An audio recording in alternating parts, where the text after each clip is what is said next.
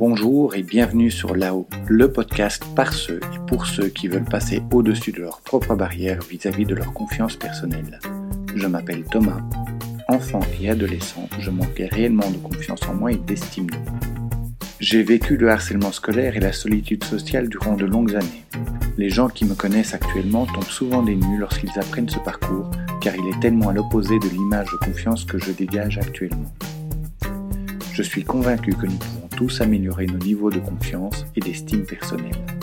Je sais par expérience que contrairement aux idées reçues, ce ne sont ni des choses innées, ni des rêves inaccessibles, et que toi aussi tu peux le faire. C'est pour cela que j'ai créé ce podcast qui a pour but de t'inspirer et de te donner des pistes pour que toi aussi tu puisses t'épanouir, prendre confiance et prendre la place qui te revient dans la société. Parle souvent de la confiance en soi comme un vecteur pour séduire et pour rencontrer notre future moitié. Pourtant, la confiance en soi est tout aussi importante lorsque l'on est déjà en couple. Sans confiance en soi, il est quasiment impossible d'avoir une bonne relation de couple. Et inversement, entretenir une relation de couple déséquilibrée a un effet néfaste sur sa confiance en soi. Dans ce podcast, je vais te parler de 7 erreurs à éviter pour vivre une relation de couple qui soit épanouissante et qui te permet de faire croître ta confiance en toi. Mais avant cela, si tu écoutes ce podcast, c'est que les sujets de confiance en soi et d'estime de soi t'intéressent. Alors n'hésite pas à t'abonner ou à t'inscrire à la mailing list pour être prévenu de la sortie de chaque nouvel épisode. Première erreur, considérer le couple comme la solution à nos problèmes d'estime. Pour certains, être en couple est le but ultime, censé combler toutes leurs incertitudes. Tu pourrais te dire que, avec un peu de chance, ton futur conjoint sera différent, sera celui ou celle qui sera capable de soigner toutes tes blessures et de te rassurer sur ta valeur. Pourtant, en pensant de la sorte, tu prends le problème par le mauvais côté. Tu espères que la solution à ton problème puisse venir de l'extérieur. Et la probabilité que cela arrive est plutôt faible. Lorsque je suis insécurisé sur un aspect de ma vie, je vais attirer des personnes qui vont me faire travailler cet aspect. Mon inconscient va toujours me mettre en présence de personnes insécurisantes pour m'inciter à travailler sur ce point. L'univers me resserre la même leçon la même difficulté jusqu'à ce que j'apprenne ce que je dois en apprendre. C'est à l'intérieur que se trouve la solution. C'est dans ta manière d'aborder et de vivre les choses que tu dois trouver la sécurité. C'est en sortant de tes insécurités que tu vas commencer à attirer d'autres personnes, et c'est en ayant confiance en toi que tu vas attirer des personnes dignes de confiance. Deuxième erreur, rester sur une déception. Si tu as vécu une rupture, une déception amoureuse ou une infidélité, il est important de te reconstruire. Ces situations sont des événements difficiles à vivre et peuvent générer une perte de confiance en soi. Tu pourrais ne plus te sentir en sécurité. Tu pourrais également remettre en question l'idée même de te remettre en couple un jour, pensant que ça n'en vaut pas la peine. Pourtant, en ton fort intérieur, tu veux juste être heureux avec une personne que tu aimes et qui t'aime. Pour cela, ne perds pas confiance en toi. Et le cas échéant, reprends confiance en toi. Ne reste pas bloqué dans le fatalisme et le désespoir. Commence par te retrouver, prends du temps pour toi et redeviens la personne que tu es intrinsèquement. Évite de jouer trop longtemps le rôle du plaintif ou de la victime. Cela n'a qu'un effet, t'enchaîner à ton passé. Il te faut aller de l'avant. Reconstruire ta confiance en toi, c'est croire à nouveau en toi et être persuadé que tu es capable de plaire et de réussir en amour. Mais c'est aussi comprendre que toute relation a sa part de risque. Ne pas vouloir prendre le risque d'être à nouveau déçu ou blessé, c'est se couper de toute possibilité de vivre une vraie relation. Mais c'est également entretenir un cycle qui amplifie le manque de confiance.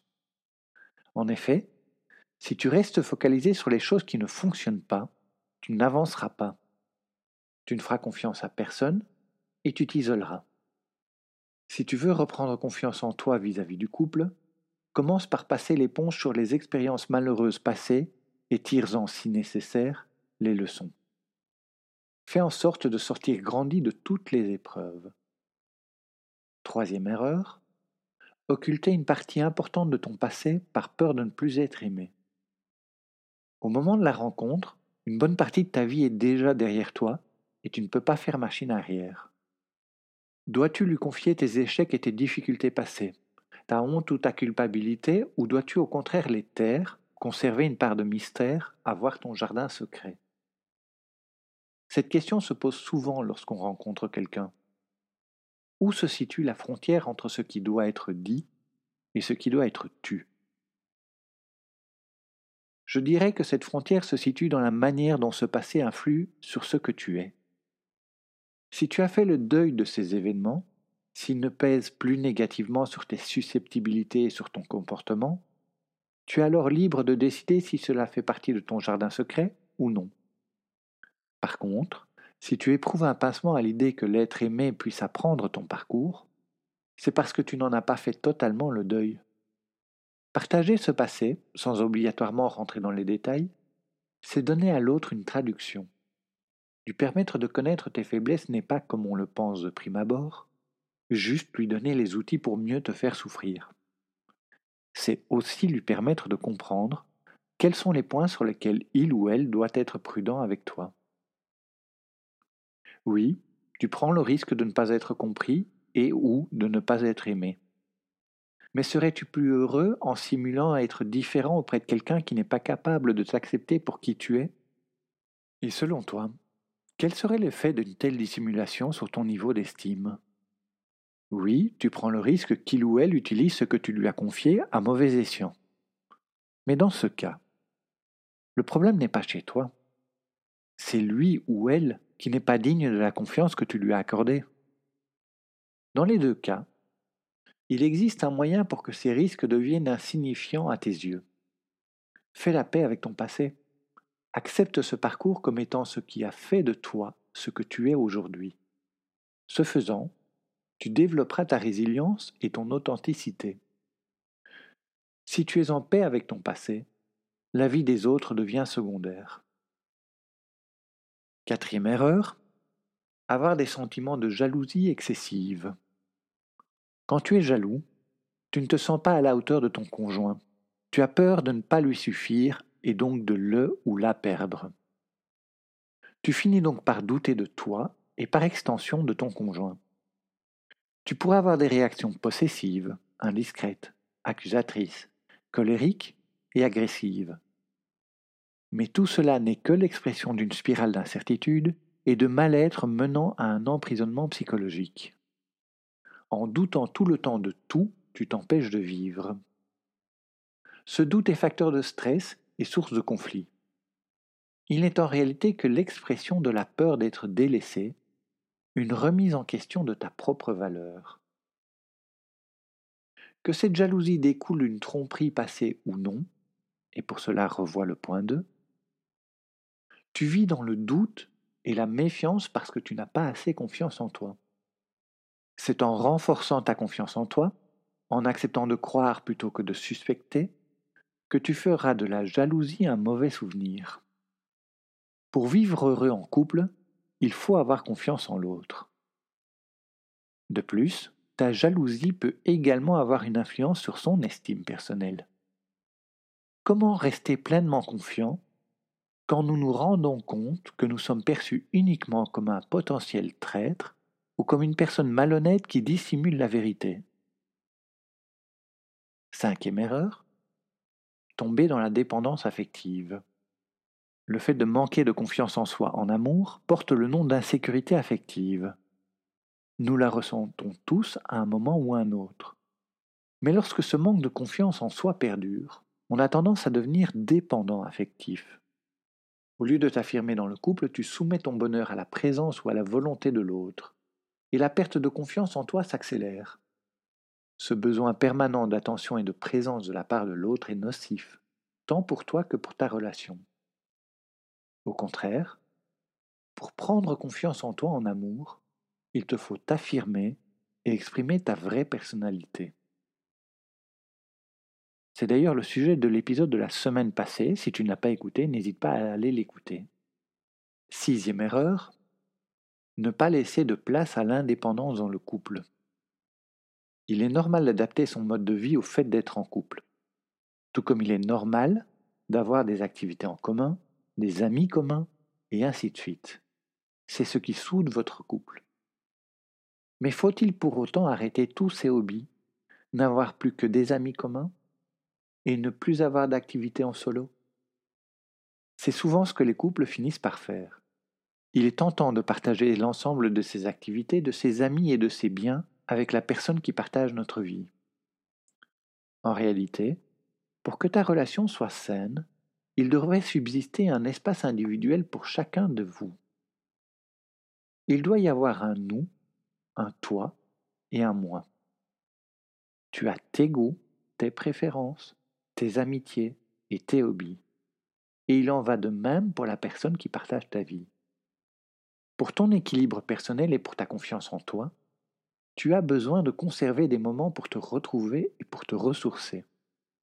Fixe-toi des objectifs personnels. Cela te permet d'entretenir ton estime. Le fait d'avoir du temps pour toi te permet également de laisser la relation respirer un peu et d'éviter que le couple ne se replie sur lui-même.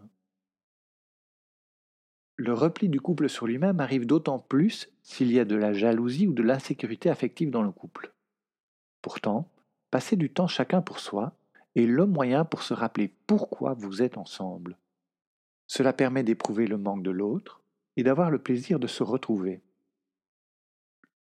Conserver ton espace personnel et continuer à travailler sur ton développement personnel, c'est continuer à nourrir les aspects de ta personnalité que les gens qui t'entourent apprécient, y compris ton conjoint.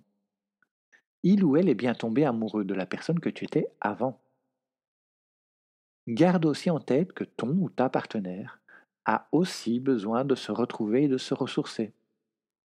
Sois tout aussi indulgent vis-à-vis de lui ou d'elle que ce que tu aimerais qu'il ou elle le soit pour toi. L'indépendance conduit à des relations plus fortes et à des partenaires plus confiants vis-à-vis d'eux-mêmes et vis-à-vis du couple. Septième erreur, sacrifier son équilibre personnel pour le couple. Ce point-ci mériterait probablement un ou plusieurs épisodes de podcast spécifiques. Le couple doit être là pour te permettre d'évoluer et de progresser, de devenir une meilleure version de toi-même. Lorsque ce n'est pas le cas, que le couple est dysfonctionnel, cela nuit à l'image que tu as de toi-même et à la confiance que tu as vis-à-vis de tes capacités. Avoir confiance en soi, c'est aussi être capable de définir ses limites dans le respect de l'autre. Avec un peu d'effort, tu apprendras à t'affirmer plus, à te faire plus confiance, et ta relation ne s'en portera que mieux. Mais tu apprendras également à avoir une relation de couple qui ne pèse pas sur ton niveau d'estime. Trouver son équilibre personnel pour avoir une relation équilibrée et avoir une relation équilibrée pour renforcer son équilibre personnel Voici pour cet épisode sur les 7 erreurs à éviter pour concilier vie de couple et confiance en soi. J'espère qu'il aura répondu à quelques-unes de tes questions. Si tu penses qu'il peut aider quelqu'un de ton entourage, n'hésite pas à le partager autour de toi. N'oublie pas de t'abonner ou de t'inscrire à la mailing list. Merci pour ton écoute et je te dis à la semaine prochaine.